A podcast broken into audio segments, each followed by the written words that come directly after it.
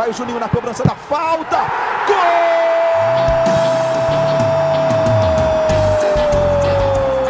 Está entrando no ar o podcast. Sabe de quem? Do Vasco! Do Vascão da Gama, do Gigante da Colina.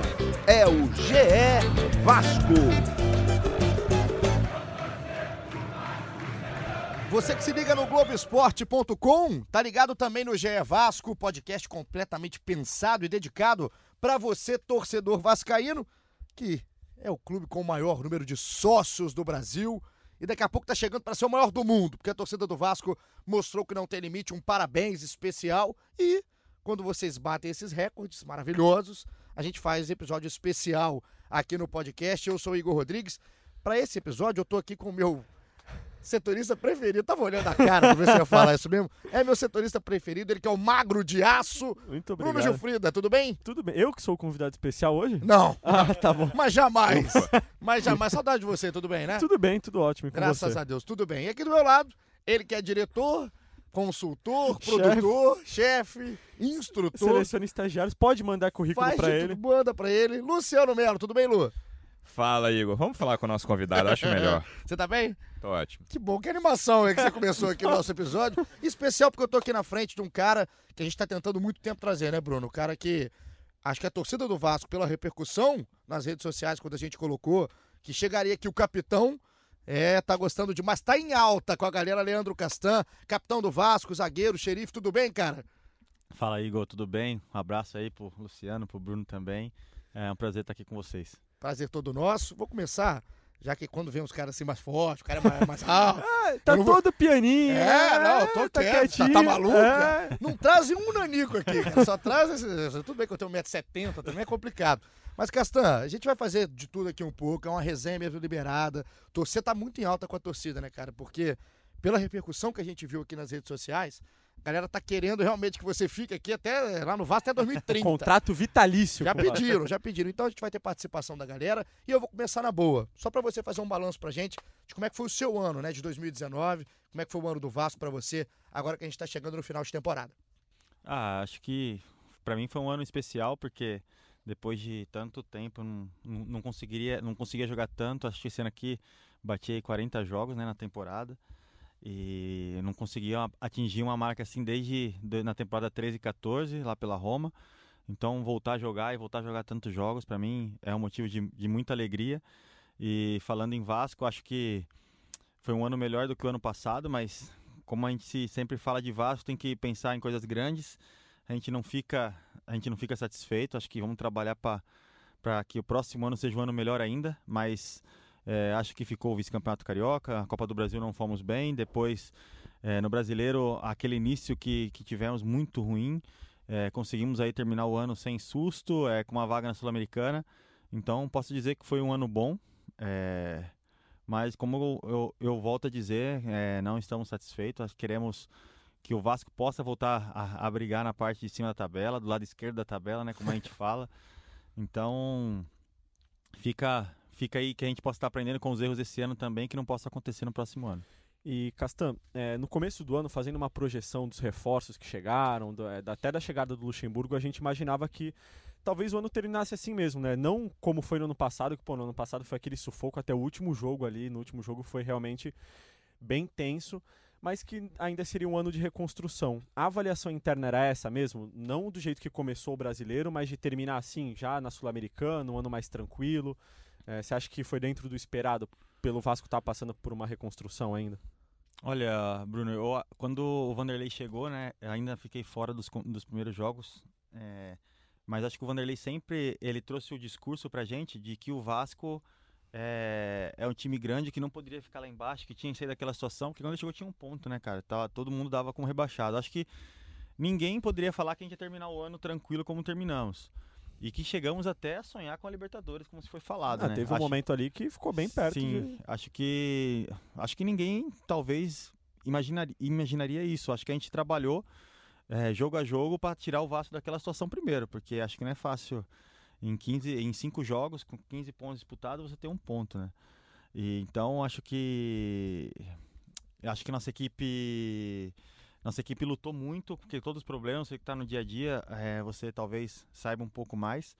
É, não, não, muitos problemas que atrapalham a equipe, como problema de atrasos salariais, como infraestrutura. Então, nossa equipe, como já falei várias vezes, que esse é um dos melhores que eu trabalhei na minha carreira, justamente por causa disso. Porque mesmo na dificuldade, na dificuldade é um, é um grupo que nunca você viu que expôs alguma coisa. Nunca vê jogador reclamando. A gente está sempre treinando, treinando forte, porque realmente é um, é um grupo de, de homem de bom caráter mesmo.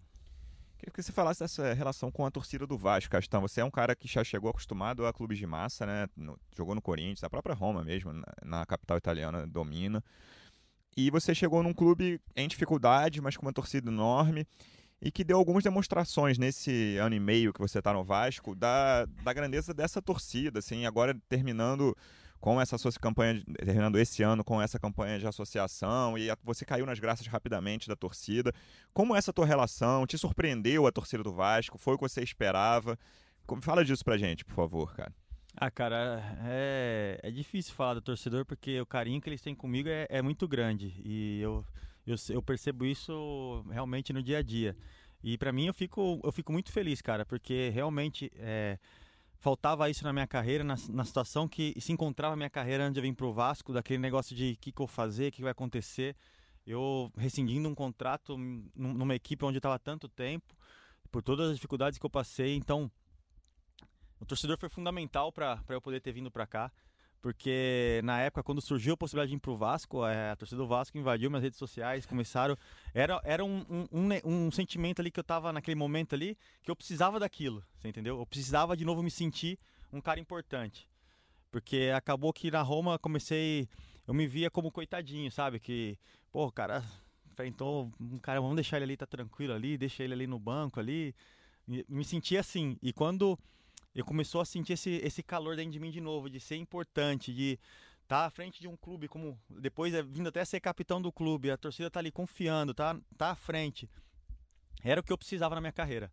E eu fico muito feliz, cara, porque espero retribuir esse carinho da torcida com algum título importante, como eu falo. É, acho que para você ficar marcado num clube, você tem que conquistar títulos. Eu sempre falo isso e é, é o meu pensamento. E espero que eu possa retribuir isso com algum título mas pode ter certeza que quem, quem me conhece, quem sabe no dia a dia e a cada partida eu vou fazer o máximo para estar tá retribuindo esse carinho também. Você está com 33? É isso, isso? 33. É, eu queria saber para você, Castan, aproveitando até a pergunta da torcida no caso. Só, porque... só uma pausa, acabaram de divulgar 50 mil ingressos vendidos, tá? É, rapaz, isso aí eu já acho que vai bater, né? É, vai, vai lotar, vai bater vai o lotar, recorde. Tem tudo para bater o recorde da temporada, assim, no futebol brasileiro.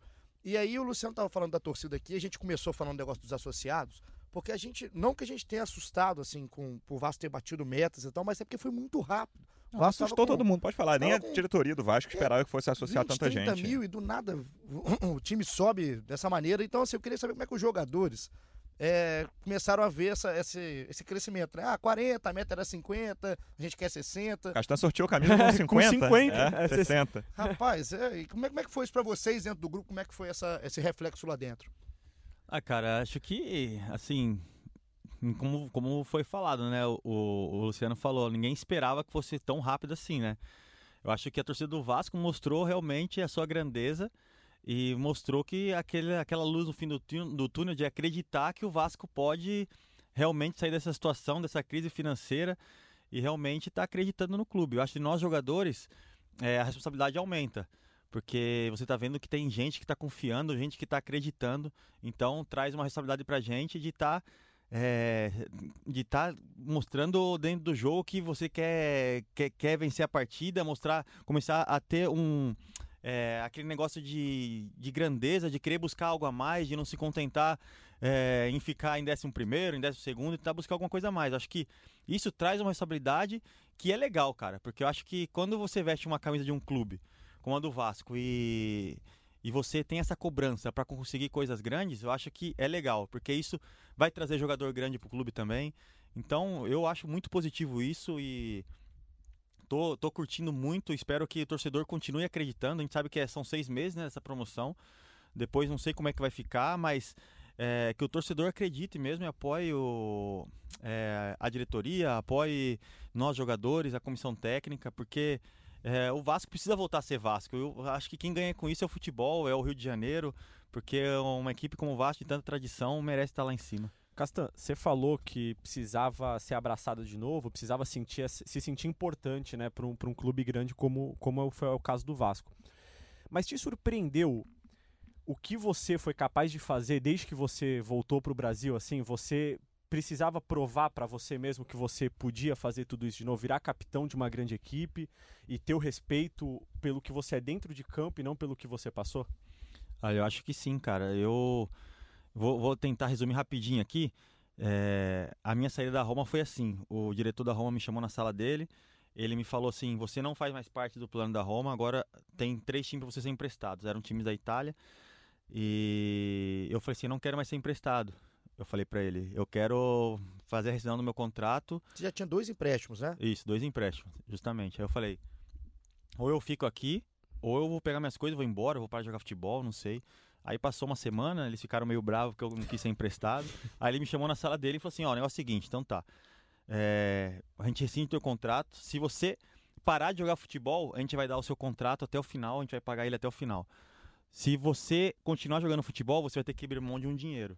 Um dinheiro que você tem aqui, um, uma porcentagem do, do seu contrato final, você vai ter que abrir mão. Foi uma forma deles de, tipo assim, de me proteger se eu não quisesse mais jogar futebol porque na cabeça deles eu não, conseguiria jogar mais, vamos dizer assim.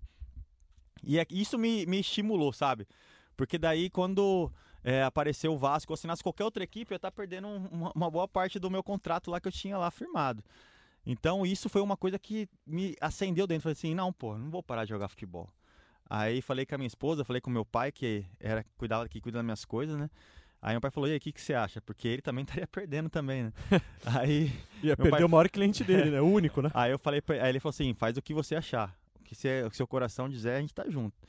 Aí eu peguei, assinei o contrato e, e vim pra, nessa expectativa. Foi uma aposta para mim também, porque poderia dar tudo errado, né? Então vim e graças a Deus tem dado certo, deu certo. renovei meu contrato agora é com o Vasco até 2022. Então fico muito feliz porque pude provar, não, como eu sempre falo, eu quando tô, eu, depois de tudo que eu passei na minha vida, eu procuro não provar mais nada para ninguém. Tem que provar para mim mesmo que eu posso, sabe?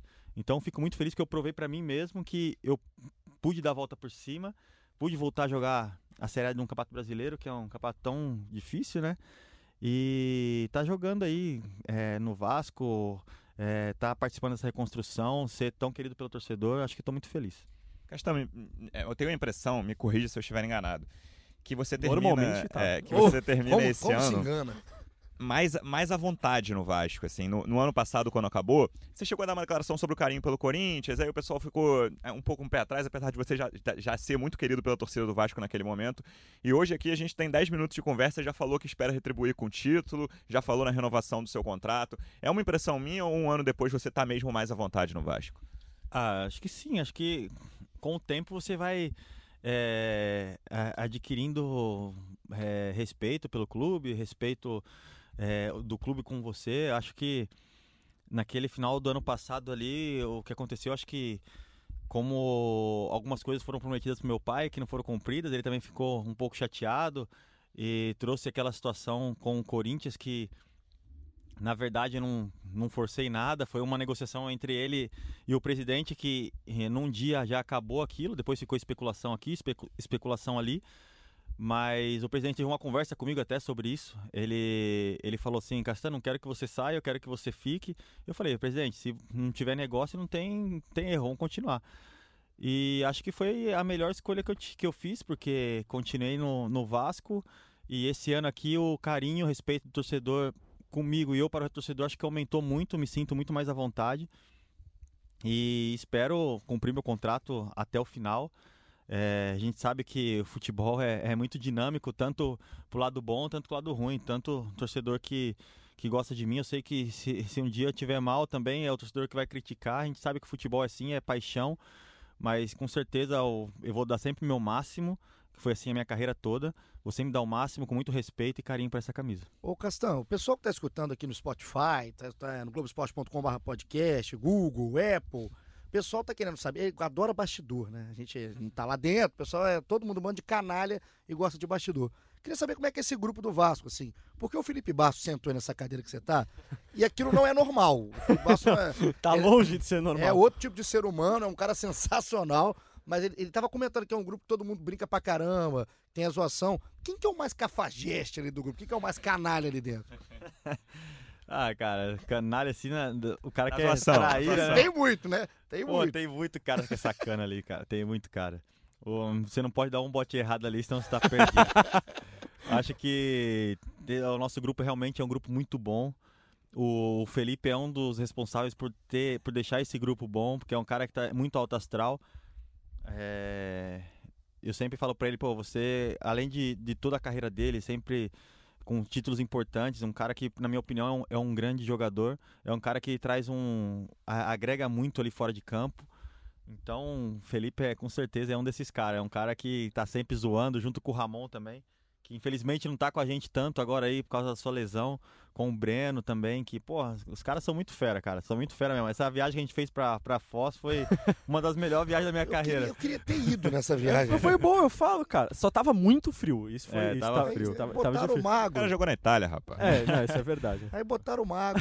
Eu acho que eu acho que uma das coisas, até te lembrando agora aqui, uma das coisas que fez assim o nosso time é, depois da parada da Copa, né, que nosso time é, melhorou muito, cara. Subiu, ganhamos jogos Não, importantes o fora Felipe Bastos falou que esse grupo foi formado naquela viagem Também concordo com ele também. Acho que esse grupo foi formado nessa viagem. A viagem realmente uniu o grupo e foi muito boa.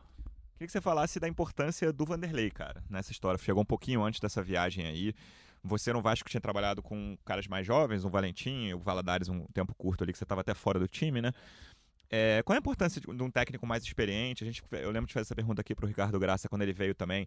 Ele falou que o Vanderlei protegeu muito o elenco. Eu queria saber como é que foi a sua visão da chegada do Vanderlei, o que, que mudou nesse relacionamento entre jogadores e comissão técnica ali. Ah, cara, o, o Vanderlei, como você falou, é um cara experiente que ele chegou e foi o escudo do nosso time, cara. Eu lembro que é, logo quando ele chegou, o auxiliar dele, Maurício, né, chamou, me chamou, falou para eu reunir mais três, quatro líderes do, do elenco, que ele queria conversar com a gente. E foi que ele falou, ele falou assim, ah, vocês não têm mais que preocupar é, em falar com o presidente, ou cobrar salário, isso, isso, eu vou fazer tudo agora. Ele falou, eu vou brigar por vocês. Quem eram os outros, fora você, lembra? É, ó, até fazer uma pausa aqui. Lá em Foz, eu tava alguns dias no hotel, né? Frequentava bastante hotel e algumas vezes eu vi alguns líderes assim indo se reunir com com o Vanderlei, assim, que.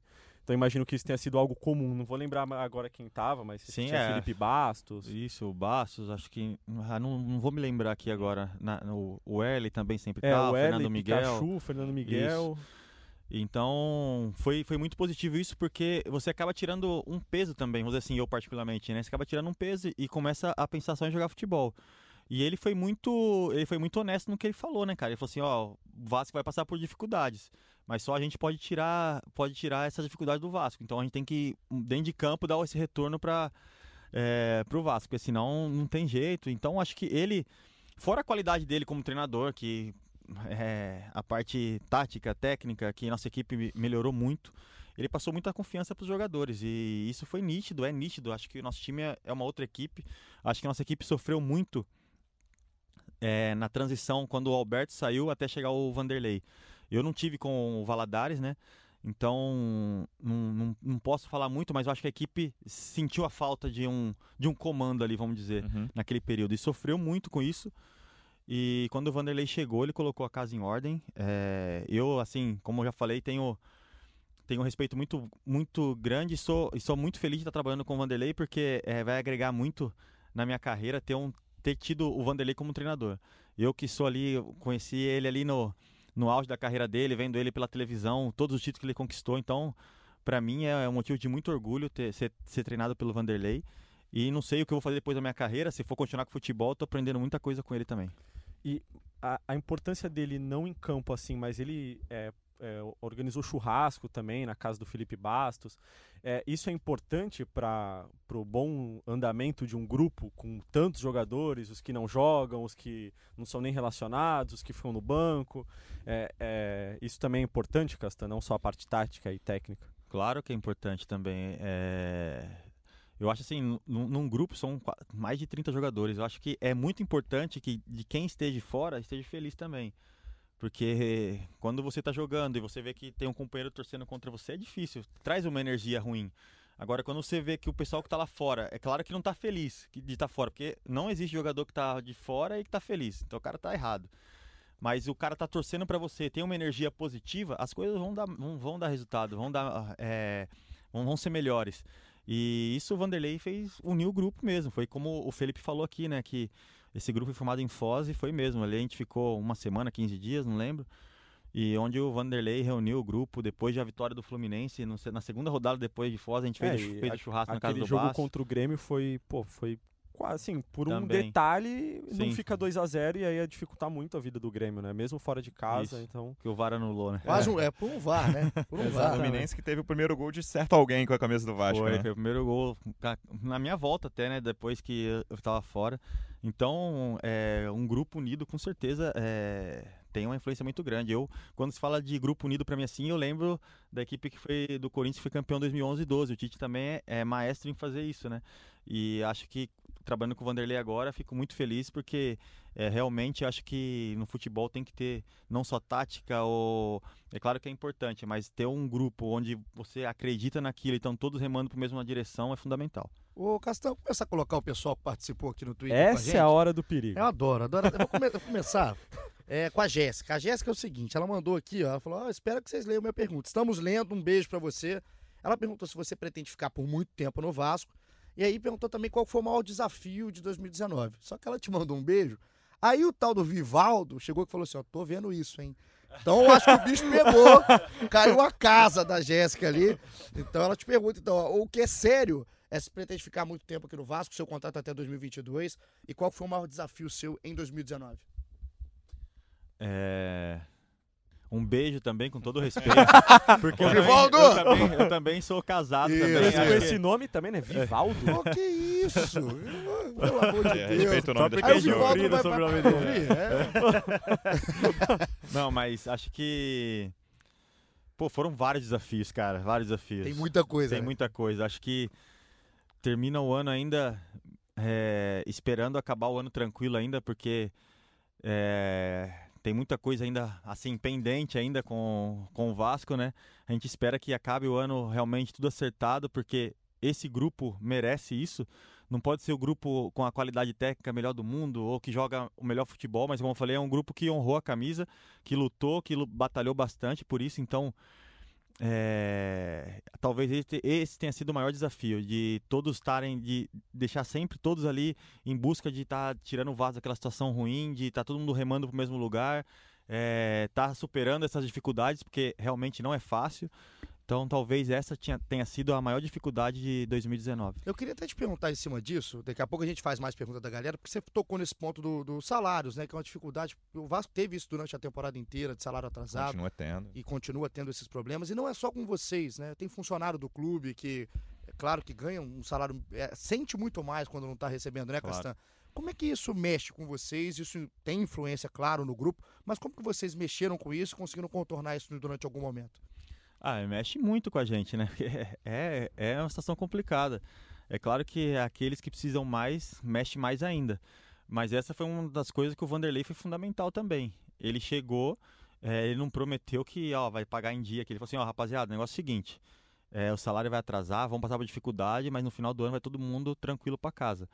Então, é, todo mundo comprou a ideia do Vanderlei e, e, e corremos pra caramba e esquecemos esse negócio de salário. Ninguém mais falava de salário.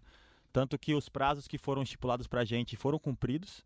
Então a gente, a gente sabe que o Vasco passa por um problema é, de dificuldade. A gente, a gente sabe que não é de sacanagem que está querendo atrasar o salário. Então a gente comprou a ideia do, do Vanderlei e respeitando muito o Vasco, a gente foi e estamos indo até o final do, do campeonato aí, mesmo com todos os problemas, sempre trabalhando e buscando honrar a camisa do Vasco. Castan, a pergunta falava ali de desafios, e aí tem certamente o atraso salarial foi o maior.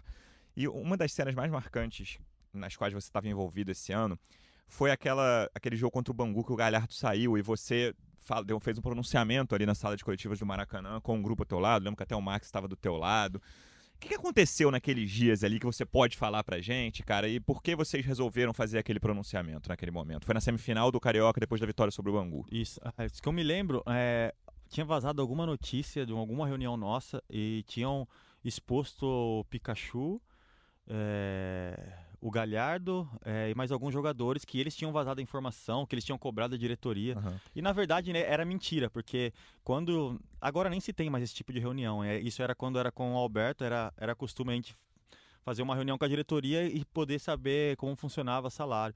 E quando se tem esse tipo de reunião, era- geralmente sempre era eu que falava em nome do grupo. Então era uma mentira, era uma notícia falsa que a gente foi ali para preservar eles. E na época o, Galhardo não foi, não falei dele até, porque eu já sabia que ele ia ser afastado. Então eu falei para eles que eu não posso defender, não poderia defender ele e depois passar cinco minutos ele ser afastado. Ia estar sendo, na minha palavra, ele não ia estar, não ia estar sendo verdade. Então foi isso que aconteceu e o que eu posso falar, né? É, Ele foi afastado no mesmo dia, até né, É. um pouco- minutos depois da- dessa, desse Isso, pronunciamento, o isso. Vasco avisou aos jornalistas que o Galhardo não fazia mais parte dos planos. O Galhardo, eu lembro que a gente foi naquele Media Day que a gente faz aqui com vocês, né? Que vocês estavam lá, o Galhardo fazia parte do elenco do Vasco, e vocês, pelo que eu estava vendo ali, tinha uma relação muito legal. A gente fez um desafio de mímica, que vocês estavam brincando, enfim. É, eu queria saber essa questão do Galhardo. Eu tava querendo falar, perguntar há muito tempo O alguém Igor do Vasco. tá não desde perguntava. manhã falando dessa pergunta. Não, porque é o seguinte, cara, eu queria saber o que aconteceu com o Galhardo com o grupo do Vasco, porque no jogo contra o Ceará, no jogo da volta, né, que vocês jogaram, rapaz, eu, eu, O Casta começou, a rir aqui, só pra começou a avisar. rir. O jogo da volta, a, a- a impressão que me dava é que as chegadas do Galhardo eram duras, assim. É, não só sua, que é um zagueiro, zagueiro, mas assim, eu vi vários jogadores chegando duro no Galhardo e O jogo de Fortaleza 1 a 1 o jogo de Fortaleza, é isso. É, Eu queria saber se, o que, que aconteceu com o Galhardo ali, cara, no Vasco, se em algum momento, se teve alguma coisa, ou se não teve nada. Só que realmente pra não ficar esse, pô, achei, pareceu, teve alguma coisa? Cara, é... o que, que eu posso falar do Galhardo? o Galhardo é um bom jogador, é, ponto. E não, não, não, quero, não quero expor esse assunto. É uma coisa, uma coisa minha. É, nunca tive problema com nenhum jogador. O Thiago é, é muito bom jogador, respeito ele como profissional. Mas num grupo não sei se, se ele é um, um, uma boa, um bom jogador para fazer parte de um grupo. Acho que. Não sei, não vou, não vou falar mais. Respondido. Dentro disso aí, eu queria saber se você tem alguma preferência nessa última rodada entre cair. Não tô falando que é por causa do Galhardo, obviamente, é, obviamente entre cair Ceará e Cruzeiro. Ixi, cara. É difícil, hein? Mas eu. Eu sei que o Brasil inteiro tá torcendo pro Cruzeiro cair, né? Impressionante, né? Mas eu, eu torço, torço pro Cruzeiro ficar na, na Série A, porque tenho amigos lá. E, e acho quando um clube do tamanho do Cruzeiro vai pra Série B, acho que é, é triste, né? Assim, apesar de todos os erros que eles cometeram, mas eu torço pro Cruzeiro ficar. Ô Castan, é, mudando um pouquinho de assunto, é, teve um jogo nesse Campeonato Brasileiro que foi muito especial, né? Que foi recentemente agora o empate com o Flamengo. Que, cara, imagino que seja um jogo que todo mundo quer jogar, né? E você não jogou. Você queria muito estar nesse jogo, cara? Como é que foi assistir esse jogo do lado de fora? O que, que você passou para os jogadores? Como é que foi ali o vestiário daquele jogo? Fala um pouquinho desse jogo pra gente. É, só voltar, né? Você viu como eu gosto do Galhardo, né? Torcendo pro Cruzeiro. Eu nem ia falar, Mas mas vou enfim. ficar quieto aqui. Mas enfim, não, aquele jogo foi foi um jogo muito especial mesmo. É, quando, quando eu não quando eu não jogo, geralmente eu não costumo, não gosto de, de ir no vestiário antes, assim, porque eu acho que é o momento de quem vai jogar, sabe? Eu respeito muito isso, eu acho que quem tá de fora, às vezes é difícil falar alguma coisa, porque não tá vivendo aquela emoção, aquela adrenalina do jogo e pode estar falando alguma coisa que não, não é legal. Então, geralmente eu não, não gosto de ir. E naquele dia, o Maurício me ligou, falou assim, pô, Castan, vem aqui no vestiário, eu chamei o Ramon. auxiliar, né? É, chamei o Ramon, chamei o Breno também pra ir, que a gente tava de fora, né? Então eu fui no jogo, cara, e realmente foi um jogo especial, uma adrenalina muito grande. É, acho que nossa equipe se superou muito, cara. Mostrou que é uma equipe que mesmo com todos os problemas, todas as dificuldades técnicas, é, o que for, é, Tomando gente um gol pode- no primeiro minuto. no primeiro, logo em segundos, 40 né? 40 segundos. É. Nossa equipe mostrou que pode jogar contra qualquer equipe. E o Vanderlei também acho que deu um nó tático ali no, no, no time do Flamengo, porque acho que ninguém esperava que nossa equipe ia entrar daquele jeito, né? Então, é, foi muito legal, cara. E vai ser um jogo ali que vai ficar marcado pra mim também. Qual foi a tua reação na hora do gol do Ribamar? Onde é que você tava no Maracanã e qual foi a tua reação? Ixi, não vou poder falar o que eu fiz. Não, mais ou menos quantos, mais ou menos quantos palavrões... Xingou todo é, mundo. mais, mais ou menos quantos palavrões você falou ali? Ai, cara, tava eu e o Ramon junto. Tinha uns caras que estavam enchendo o nosso saco, cara. Aí a hora que saiu 1x0, 1x0, o cara olhou pra trás, começou a xingar nós. A hora que a gente fez 2x1, um, olhei pro Ramon, a gente falou, vamos, calma, calma. É, Tem muito jogo ainda. No 2x2, o cara olhou pra trás e começou a xingar. 3x2, o cara começou a xingar. Aí a hora que fez 4x3 Flamengo, o cara tirou a camisa, começou a... A hora que fez o 4x4... Posso te falar que tinha uma mulher junto com ele, ela começou até a chorar, cara. Bom dia na vida desse cidadão aí. Bom dia na vida desse cidadão. Pediu, né? Pediu. Pediu. Pediu. Cara, agora foi um jogaço, né? Foi um jogaço pra se assistir, foi, um jogaço. Foi, com E certeza. imagino que a Queria conversa, estar em campo, a conversa entre Ah, Castanho e Ramon deve ter poxa, sido nem- linda também. Nem fala, cara, com certeza, com certeza. Acho que um clássico como esse, você sempre quer jogar, mas infelizmente não foi pra ser. Cara, e no outro jogo co- contra o Flamengo, nesse ano, teve uma cena que chamou a atenção que foi o Gabigol rindo na, na cara de você e do Werner. né? Carioca ainda, se do me Carioca. E o Gabigol é um cara que provoca muito, mas você é um cara que fala bastante durante o jogo também e isso às vezes fica dentro de campo. Como é que é a sua relação com o Gabigol, assim?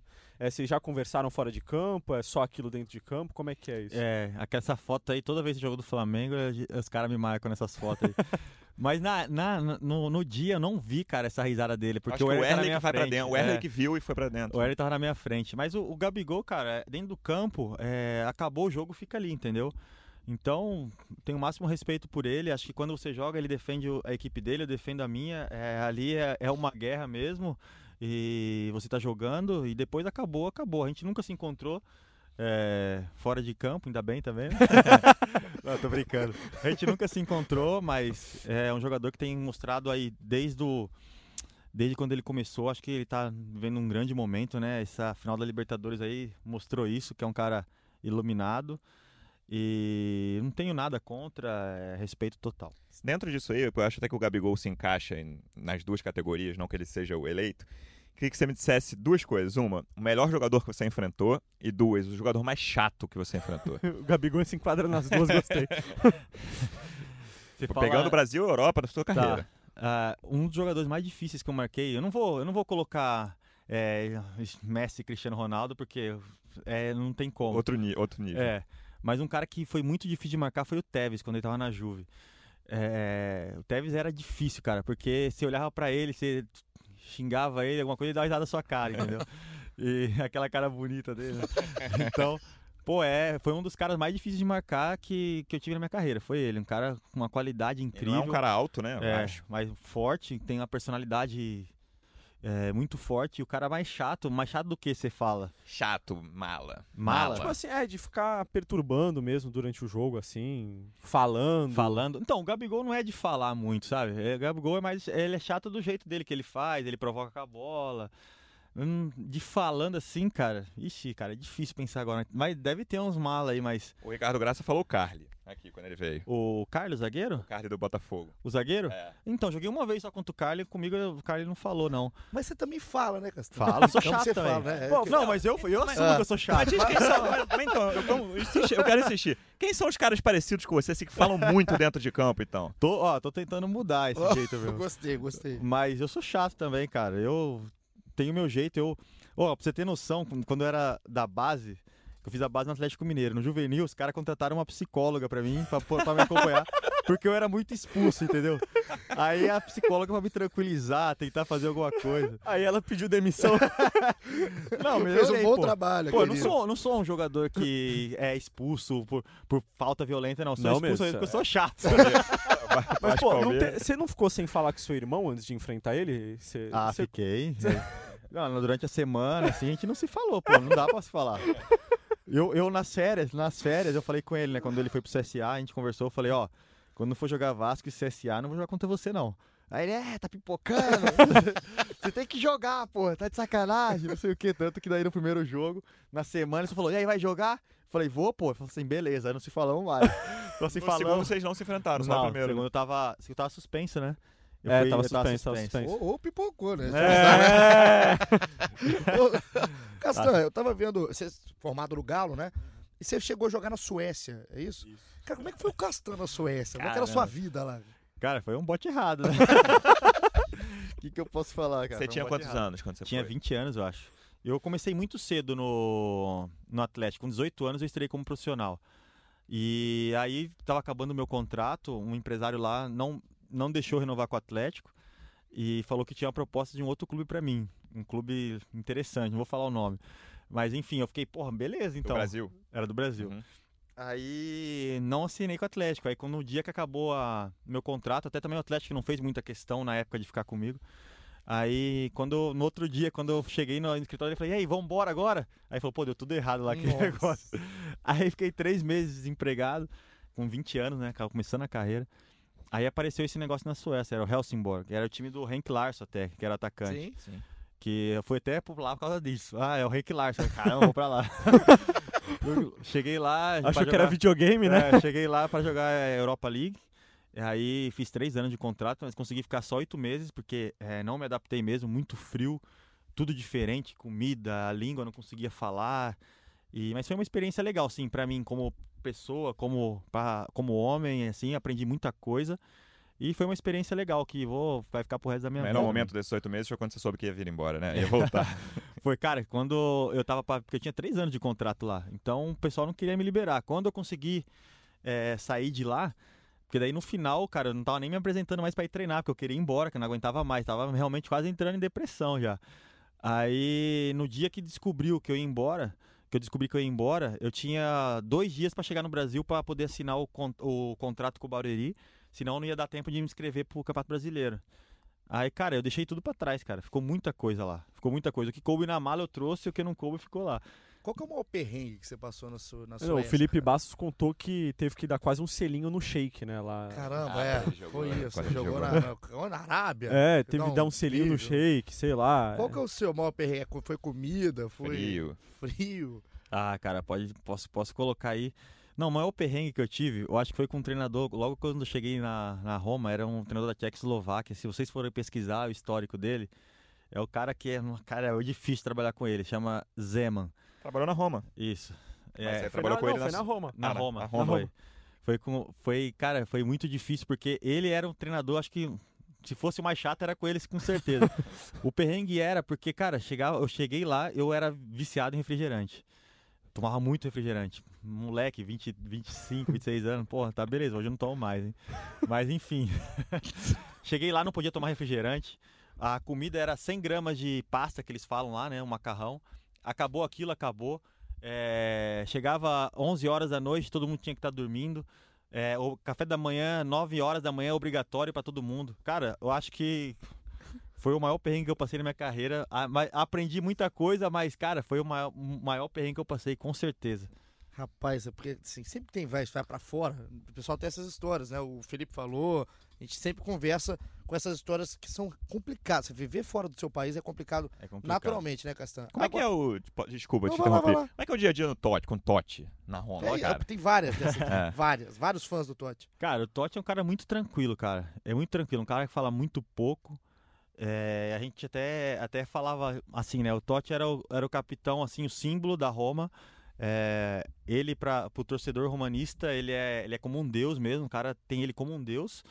E, mas o capitão do time mesmo, assim, que era, na, na época era o De Rossi, que brigava pela gente, fazia as coisas. O Totti era mais aquela estrela mesmo, mas não que ele seja perna ou, ou malão, um cara super gente boa, super do bem, mas que falava pouco, tava sempre na dele, tinha o, o lugarzinho dele no vestiário, depois ele subia pro escritório dele, que ele tinha um escritório dentro do CT. Então é o cara que. Tá com pouca moral, né? É, é, é, é, é uma lenda, um ícone. Foi pra mim é uma honra ter, ter, ter jogado junto com ele. Se tiver um Boca e Vasco aí, dá pra você enfrentar o De Rossi ainda, né? Cara, vai ter, vai ter carrinho pros dois lados.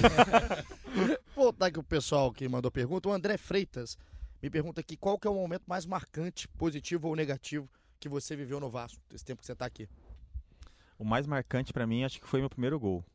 Aquele jogo contra o Fluminense. Foi o mais marcante com certeza, porque é, meu último gol tinha sido acho que cinco anos atrás, não lembro. E nem lembrava mais como que era fazer um gol, comemorar um gol. E nem passava na minha cabeça de fazer um gol. O negócio era, ah, não vamos tomar gol e pronto. E ter, ter feito aquele gol ali pra mim, acho que foi muito marcante na minha carreira.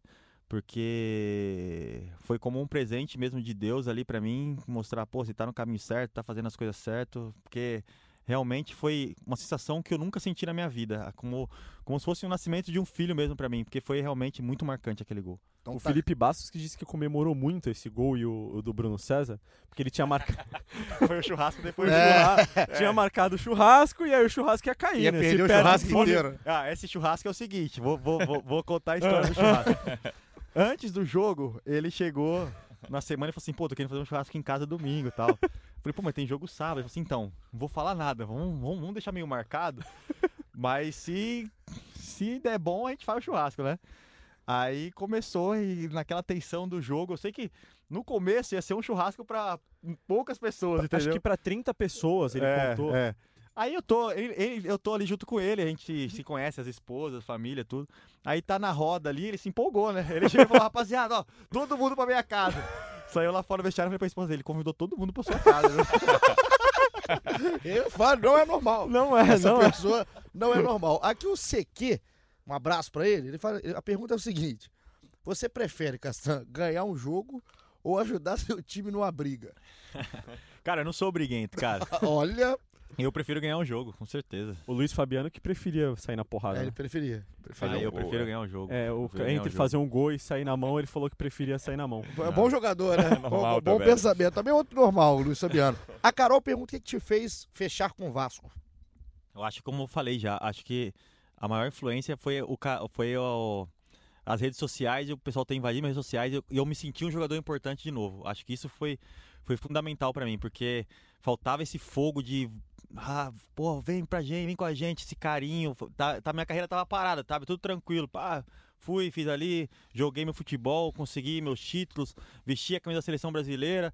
Tô aqui agora, tive um problema, vou ficar aqui tranquilinho até o final da minha carreira, acabou. Então acho que esse foi o maior desafio da minha carreira, de voltar a jogar futebol, voltar pro, pro Vasco da Gama e com certeza o que a torcida fez comigo nas redes sociais, acho que foi fundamental para eu voltar pro Vasco, pra eu vim Castanho, pro Vasco. a gente estava até conversando antes, que a maior parte das entrevistas que a gente, a gente, obviamente pesquisou antes de conversar com você, o pessoal fala muito na história do tumor, assim, é um tema que volta Uhum. muito sempre.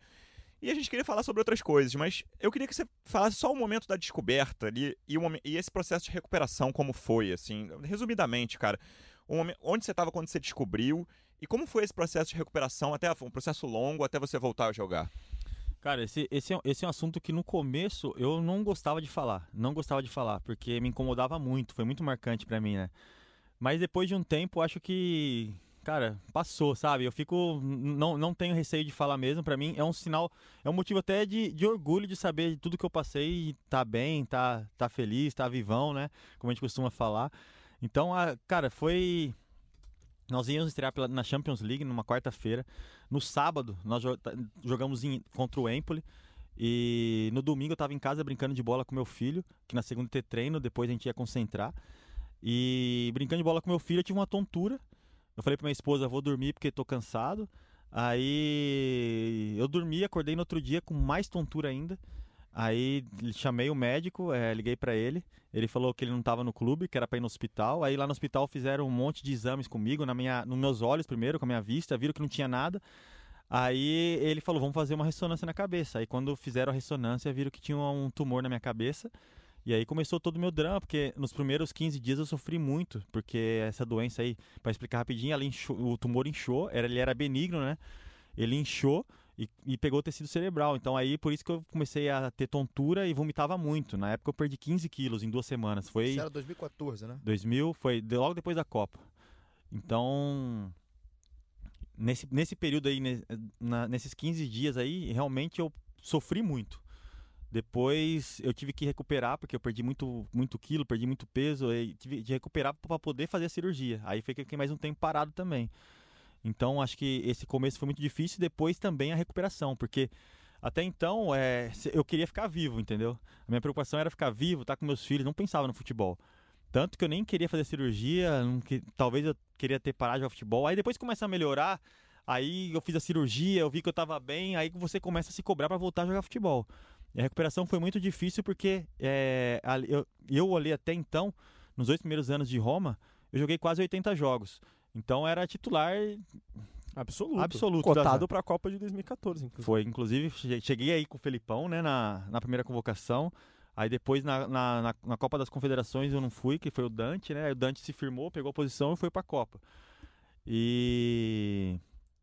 E, e aí depois né, veio essa cobrança minha de voltar a recuperar a minha posição no, dentro da Roma. Tanto que tinha a cobrança de todos, não assim diretamente, mas indiretamente.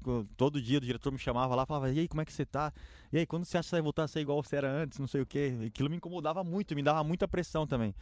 Porque eu via que eu não conseguia mais fazer as coisas que eu fazia antes, não, não tava conseguindo. Então foi muito difícil para mim, porque é, eu tinha um sonho de voltar, eu achava que eu ia voltar a jogar na Roma, é, voltar a jogar lá, recuperar minha posição.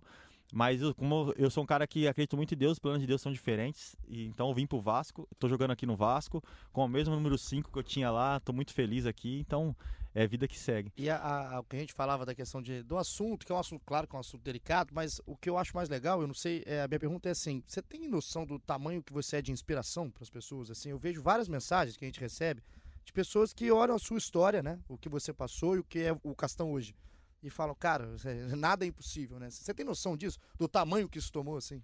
Ah, acho que eu não tenho noção, cara. Eu.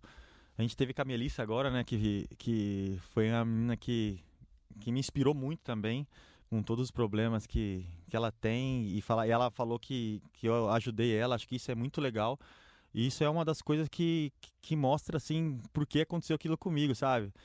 É, eu tenho muita fé e acredito que Deus me escolheu para ajudar a vida de outras pessoas. O médico me operou na época, porque na época, é, logo depois da cirurgia, que eu não conseguia voltar a jogar, é, na, na época, na época eu estava jogando no meu lugar, acho que era até o Rudiger, ele está no Chelsea hoje. E ele, ele chegou e eu comecei a jogar e ele pegou meu lugar e eu não aceitava aquilo, ficava incomodado, que, pô, não posso ficar no banco, não sei o quê. Aí eu me, me cobrava muito e ficava perguntando por que comigo, por que comigo? Aí um dia o um médico, né? Ah, não sei se minha mulher falou com ele, alguém. O médico falou para mim assim: Olha, Castanho, não sei por que aconteceu isso com você, mas hoje eu fui operar um menino de 12 anos e antes de eu dar anestesia nele, de vir anestesia e dar anestesia nele, ele falou assim: Ó, o professor, que lá eles chamam de professor, quando o médico é mais assim conceituado, ele falou: eu só vou estar tá fazendo a cirurgia hoje porque eu sei que o senhor operou o Castan. Então oh, eu tô legal. tranquilo porque eu sei que vai dar tudo certo, porque ele ficou bom também. Então ali você começa a, a ver que a vida não é só o futebol, né? Então foi que se use para esse lado também. Acho que eu fico muito feliz porque que eu sirva de, de inspiração para as pessoas, mostrar que é, acreditar sempre que mesmo quando todo mundo fala que não vai dar, que não vai dar, que se Deus fala que dá, vai dar sim. E Castan, é, a gente já falou de como você é dentro de campo, tudo isso. Mas, cara, como é que é o Castan fora de campo? Pra galera que te vê em campo, é, reclamando com o juiz. E com a esposa brigando, também, assim, igual com o árbitro. É, querendo muito vencer de todos os jeitos. Como é que é o Castan fora de campo? Ah, difícil falar de mim mesmo. Eu. Mas é muito mais tranquilo, ah, né? tranquilo. Eu falo para as pessoas, as pessoas parecem que têm medo de você. Eu falo, não, o Castan é, é. tranquilo. É. Lá em casa, com certeza, não manda em nada. Pô, minha esposa vai os três moleques lá, eu falo, tem hora que eu saio, vou pro meu quarto, deixo eles se virarem lá. Mas eu sou um cara tranquilo, cara. Eu acho que até. Eu sempre volto ali porque não tem como, mudou minha vida mesmo. Eu, depois do, do que eu passei lá, eu mudei como pessoa. Hoje eu, a gente pode viajar, é, voltar de madrugada. Eu, às 7 horas da manhã, tô de pé e levo meu filho pra escola. É uma coisa que eu faço questão. Poucos dias que, que eu não fui, até o, o, o porteiro lá da escola fala: pô, tem vários filhos de jogadores que, que estudam aqui. Você é o cara que vem todo dia trazer seus filhos na escola. Eu falo assim: ah, eu gosto de trazer eles. Então, é, são pequenas coisas hoje que eu dou muito valor, como levar meu filho para a escola, mesmo que eu chegue cansado, mas eu sempre acordo, depois volto e descanso. Eu sou um cara tranquilo, cara. Um cara que sai pouco de casa, que prefere fazer as coisas em casa. É... Gosta de ver uma série. Gosta de ver uma série. Você que até que me você tá passou uma, né? O que você tá vendo agora? Eu quero agora indicação. tô vendo aquela Vis-a-Vis. Oh, boa! boa da Macarena? É. é. Oh, você lembra boa. da Macarena? eu queria assistir com a minha namorada e tinha esquecido o nome. Obrigado, lembrei boa agora. Boa série, boa série. Eu acabei de ver Gossip Girl, ah. então eu tenho que atualizar minhas séries aqui. E eu tava vendo uma, uma matéria do Esporte Espetacular contigo, com a sua esposa. É Bruna, uh -huh, né? Bruna, isso. Tava vendo. Bonito o nome. Não, Bruno, não, não fala, Bruno, no meio. É, é, porque ela brinca e ela fala que você é um cara fofo. Que você deixa recado. que você deixa recado. Que você é um cara que é romântico. Tem esse lado romântico de Leandro ah, Castan? Tem que ter, todo casal tem que ter o lado romântico. Tem que, pô, são 10 anos de casado já, né? Então você tem que estar tá levando o matrimônio. E a, pô, a minha esposa, eu, eu amo muito ela, ela sabe disso. Ela foi fundamental também por tudo isso ter acontecido. Sempre esteve do meu lado, me apoiando, me incentivando.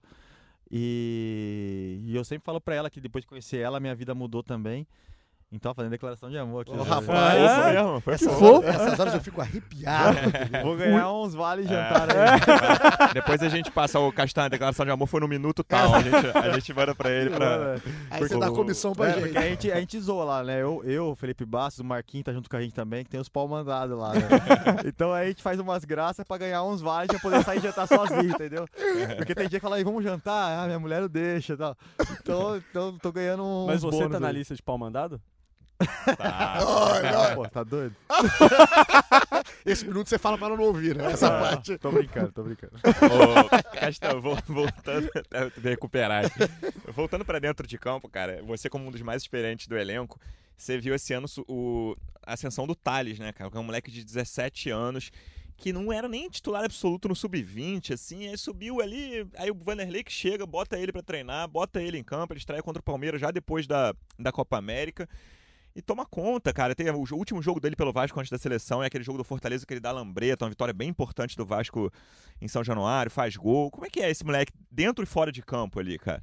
Cara, o, o Thales é craque, é craque. Só que a maior virtude dele é a, cabeça dele. Ele é muito tranquilo, cara. Isso dá uma confiança, assim, pra todos saberem que ele vai dar certo. Se ele continuar focado do jeito que ele é, com a cabeça tranquila, humilde, que é aquele moleque com 17 anos, moleque, vamos dizer assim, é titular do, do Vasco. É... Com toda a qualidade que tem, é difícil você ver um, um, um, um moleque, assim, como ele, tranquilo, que escuta. Ele não, cara. Ele é. A maior virtude dele é a humildade dele. Acho que com certeza os ensinamentos que os pais dele deram pra ele, acho que parabéns pra eles, porque é um moleque super do bem e tenho certeza que vai vencer na vida, porque é um craque da bola. Mas eu acho que não basta só você ser um bom jogador ou você ser um craque, você tem que ter a cabeça muito boa. Porque o- todos os grandes jogadores que eu tive na minha carreira, tô falando de Totti, Ronaldo, Roberto Carlos, depois na seleção brasileira com todos que eu já joguei junto, todos eram muito gente boa e muito humilde. Eu acho que essa é a, é a grande diferença entre o grande jogador e, o jogador médio. Então, o Thales está no caminho certo. Você gosta de trocar ideia com esses caras mais novos? Que o Vasco tem outro exemplo, que o Marrone, pra mim, começou um ano muito bem. Se bobear no Carioca, ele foi o melhor jogador do Vasco. Fez o primeiro turno de, de brasileiro que eu achei bem abaixo, aí tô falando só a minha opinião. E voltou, tá, vai terminar o ano muito bem de novo, assim. E é normal, um garoto novo, o Thales ainda nem viveu, o Thales tem um profissional menor ainda no Vasco, menos tempo de profissional. Como é que é a tua conversa com esses moleques, seja no Vasco, seja antes, mas agora você é um dos caras mais experientes do elenco. Você gosta de trocar ideia com eles? Cara, eu acho, eu acho muito legal estar convivendo com eles. Porque até eu me sinto mais jovem, sabe? Às vezes eu nem paro pra, às vezes eu paro pra pensar assim, eu falo com o Felipe, sabe? A gente tá sentado no vestiário, aí passa o Marrone, passa o outro, fala, cara, meu filho, a gente é 10 anos mais velho que esses caras, mano. O Thales, você é 16 É. anos mais velho. Então, sabe, é muito legal isso. Pra mim, eu, eu me sinto mais novo e fico mais feliz, acho que é muito legal. E o Marrone é outro cara que, pô, joga muito Marrone pra mim. Joga muito, joga muito mesmo. Eu, eu falei pra ele um dia assim, eu falei, Marrone, eu sou zagueiro. Você não sabe ainda o potencial que você tem. Se você der o tapa na frente, nenhum zagueiro do Brasil tira a bola de você. Então o Marrone ainda ele não se descobriu ainda, tá se descobrindo. Mas ele é um grande jogador e tenho certeza que também vai dar muito certo, porque é um cara muito humilde, escuta bastante. E ele tem que me agradecer muito, porque em janeiro eu queria raspar o cabelo dele e não deixei. então o Marrone terminando esse, o ano desse jeito, eu fico muito feliz, porque eu torço muito por ele. É um, é um, um moleque que eu tenho um carinho muito especial. Cara, falando de jogador, é, esse ano saiu do Vasco um jogador que era muito próximo a você, que é o Maxi, né? É, mas ele mantém um carinho, assim, a gente percebe nas redes sociais que ele, ele manda recado, ele fala da torcida. Como é que é a relação com o Maxi? Você fala com ele ainda? Ele pergunta de Vasco? Ele, ele deixou realmente uma identificação grande? Era um amigo seu? Não, o Max é um amigo meu ainda. É, foi um dos responsáveis também, que me convidou. Foi a primeira, a primeira pessoa que falou de Vasco pra mim foi o Max. Vocês Então, jogaram juntos, né? No Jogamos Torino? junto no Torino, é. Então, eu tenho um respeito muito grande por ele. Eu fico triste por, por ele ter saído, não, não sei tudo o que aconteceu. Acho que isso é pessoal de cada um, né? Cada um tem a sua vida, cada um tem, mesmo nós sendo amigos, acho que é, cada um tem o seu jeito de ser, de lidar com as coisas. E acho que o Max, se ele tivesse continuado, ele, ele, ele iria ajudar muito a gente, mas infelizmente não deu. E como ele é muito amigo meu, é, torço pra ele, como ele torce pra mim também. E ele é um cara que ficou ligado sim, ele sempre fala do Vasco, quando tem jogo, posta foto, ele comenta, ele, ele manda mensagem no privado e fala, tô torcendo por vocês. É um cara, é um cara super do bem. Ele Essa é parou uma de te indicar sapato já? Parou, pô. Essa história é boa também. Parou. Não, é- pô. Ele fez eu gastar uma nota com o sapato lá, que eu nem uso o sapato mais. Foi eu e o Danilo Avelar que tá no Corinthians. Ele levou um cara lá, ele falou assim, ó, ele fala é sempre pai, né? Ó, pai. Aí ele falou, ó, tá vindo um cara aí, amigo meu, que ele faz sapato sob medida. Ninguém tem esse sapato, pai. Porra. Também fraco pra caramba. Ninguém tem esse sapato. Aí eu falei, aí eu falei pro Danilo, aí, Danilo? Ele falou assim, vamos lá ver, pô. Aí o cara abriu, lá no estacionamento do CT do Torino, ele abriu a mala e mostrou. Falei, caramba. Só que pra não ficar ruim com o Max, pô, o Danilo encomendou um e eu encomendei outro. Aí quando o cara Você já não gostou muito preço- de cara, né? Já não, já não gostou muito de cara. é, mas do- quando ele falou o preço, tipo, eu fiquei com vergonha de voltar atrás, entendeu? Aí peguei e comprei, pô, tá lá. Olha pra aquele sapato, eu lembro Você do Max. usou? Não, eu uso às vezes. Eu uso. Quando sai com o Max, caramba. Eu tenho uma pergunta que a gente tá falando de jogador. A gente já tá chegando mais pra nossa parte final aqui com o Castan. Até pra liberar o Castan, só tiver três horas aqui dentro. É que é do Ricardo, né? Que a gente falou do Marrone, falou do Thales. O Ricardo é um cara da sua posição. E quando o Ricardo tava aqui, ele falou que aprende muito com você, se espelha muito em você. E eu quero saber a sua avaliação do, do Leandro Castan, que quem sabe pensa ser um treinador depois, a avaliação desse Castan fora de campo do Ricardo, jogador. Ah, o Ricardo é, é um menino que deu a volta por cima, né? Quando, quando eu cheguei aqui ano passado, ele era muito contestado, é, a torcida não confiava muito nele. E eu fico muito feliz por ele, porque hoje ele está jogando muita bola, é, fez um grande campeonato. É, nos momentos é, difíceis também que ele teve que jogar, ele jogou e jogou bem. E eu fico muito feliz de estar. De, tá- de, de, de quando ele fala isso, né? Porque eu sou. Que nem você falou do, do Marrone, do Thales, do Ricardo. Eu não sou um cara de ir dar conselho, sabe? Eu tento ajudar esses meninos com o meu exemplo, com a minha atitude. É, porque falar é fácil, mas depois você vai lá e faz, faz uma, uma merda, uma coisa. Aí, então, então eu tento dar como exemplo. Eu treino pra caramba. Chega no treino, eu treino, quero ganhar, dou exemplo pra eles eh, nisso. Eu acho que o Ricardo mudou muito nisso também. De ser um cara competitivo também no treinamento. Porque quando você é competitivo no treinamento, depois no jogo você vai, vai ver a diferença. E eu fico muito feliz por, por ele, porque também é um menino do bem. É um cara muito humilde que, que merece todas as coisas boas. Na última edição do podcast, não tô falando isso pra puxar o saco dele, tá gravado. Quem já ouviu, quem não ouviu, ouça de novo. Não, ouça. Tá passando bem, Luciano? Desculpa, amigo. Tá nervoso. Quem já né, ouviu, ouça Ele de novo. inventar alguma coisa? embolou. Quem, quem já ouviu, ouça de novo. O Bruno falou que você foi o melhor jogador do Vasco no Campeonato Brasileiro. E o Rafael Marinho, nosso companheiro, que falou também. Eu, eu só perguntei, eu não opinei. O Igor não tava. É, e pra mim, o Ricardo acho que foi o melhor reserva do Vasco no Campeonato Brasileiro. Então essa posição ali, o zagueiro pela esquerda, tem, na minha opinião, o melhor titular. O cara, você foi, teve o Thales, mas que foi um período mais curto. Então eu acho que você foi o jogador mais regular. E, o- e quando o melhor jogador saía, o Ricardo conseguiu manter, se não o mesmo nível, manter um nível muito parecido ali, né? Ah, isso mostra que estão bem ali na defesa, né? E, e até, até vendo toda essa evolução do Ricardo também, é até é assim, me deixa até mais tranquilo para algum jogo que eu não puder jogar, saber que tem um cara ali que vai segurar a bronca também. E acho que é um cara, é um menino que respeita muito, muito respeitador, trabalhador, que tá buscando o espaço dele também. E eu sei respeitar isso também. A gente sempre tem uma, uma disputa sadia. É, e é um cara que eu tenho certeza que vai dar certo num, num futuro muito breve, porque joga muita bola. E espero que a gente possa estar continuando dando conta do recado, porque a gente tendo uma defesa forte, é, a gente vai estar muito mais perto da vitória. Cara, e de quem que vocês mais pegam no pé, assim, no grupo de vocês no WhatsApp? no- Quem que é aquele cara que é atormentado o tempo inteiro? Porque aqui sou eu, você já percebeu, né? É, Cara, aqui sou eu que sofro isso, Se mas... tivesse alguém com 30 quilos no elenco, vocês também iam atormentar. Cara, e agora, hein? Deixa eu, deixa eu ver. Eu poderia falar do Cleiton, mas o Cleiton chegou agora, então tem pouco tempo. Porque o Cleiton ele é chato, a gente zoa ele pra caramba. Ah, cara, mas ali, ali é. Ih, Minha mãe, minha mãe, perdão. Tranquilo, tranquilo, mas não tem problema. mas tem, tem muito jogo. Ali é assim, cara. Se você demora, os caras zoam. Então todo mundo é, é meio na dele. Mas eu vou ficar com o Cleiton então mesmo. Vai. O mesmo Cleiton, com pouco né? tempo, ele é o o cara é mais bravo zoado. no treino, né? Ele, ele fica É só bravo. ali mesmo. e depois a gente zoa muito ele, cara. Aproveitar aqui a pergunta da galera, só pra colocar. Mas tem vários, mas vou colocar algumas aqui. O Ragnar tá falando pra você fazer um contrato vitalício com o Vasco. então, aliás, é ele mais milhões. E aqui tem uma pergunta do Rodrigão, Rodrigo José, que pergunta quem que é o seu melhor amigo que você fez dentro do futebol. Dentro do futebol. Ah, cara, eu tenho. no- se, eu, se eu falasse Pode só um. mais de um, pode É, É, mais um. seria injusto. Eu acho que vou começar assim mais pra trás. O Dodô foi, a gente fez uma amizade muito boa. O Dodô que tá no Cruzeiro hoje, a gente fez uma amizade muito boa que a gente se fala sempre. É, o Emerson Palmieri também, que foi um menino que chegou lá na Roma do Palermo, não tinha nem carro para ir treinar. A gente acabou fazendo uma amizade muito boa e hoje eu fico muito feliz de ver também tudo que aconteceu na carreira dele. E tem muitos outros, mas esses dois são os mais marcantes porque a gente se fala até hoje, a gente tá sempre junto, as famílias se veem, a gente faz uma festa.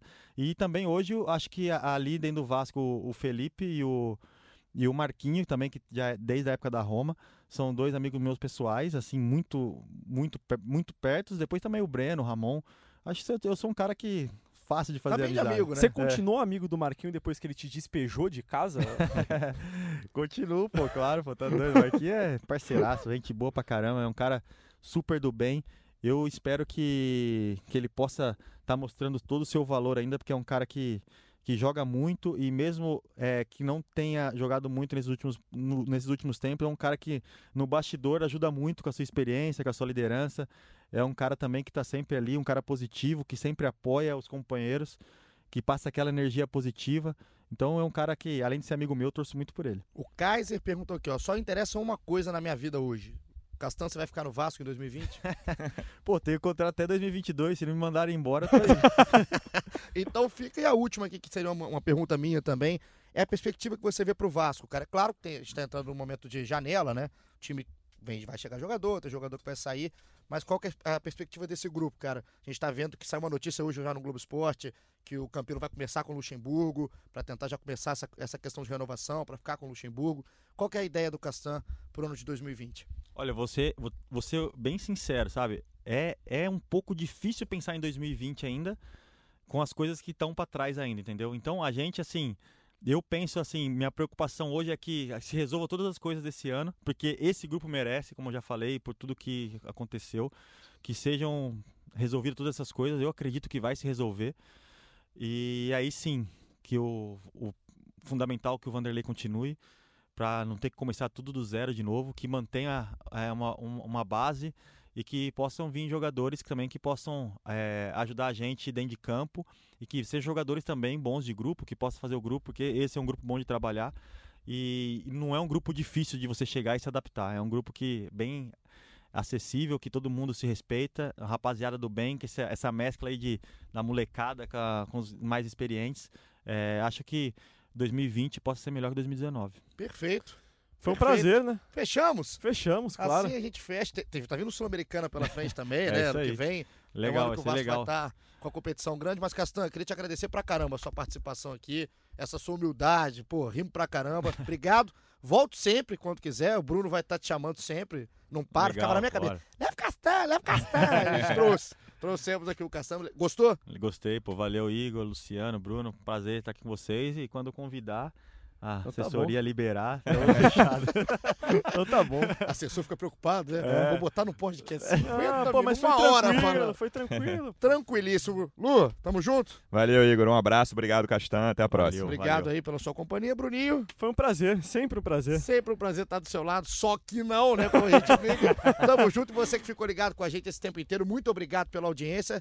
A gente tá gravando isso aqui hoje é sexta? Sim. Hoje é sexta. Então a gente volta. Sextou? Sextou, rapaz. A gente volta na segunda, né? Segunda, isso, isso. pra fazer um balanço do que foi 2019 do Vasco e começar a projetar esse 2020 que tem que acabar primeiro pro Vasco, pra gente começar a projetar. Obrigado, continua ligado com a gente. Tamo junto, aquele abraço.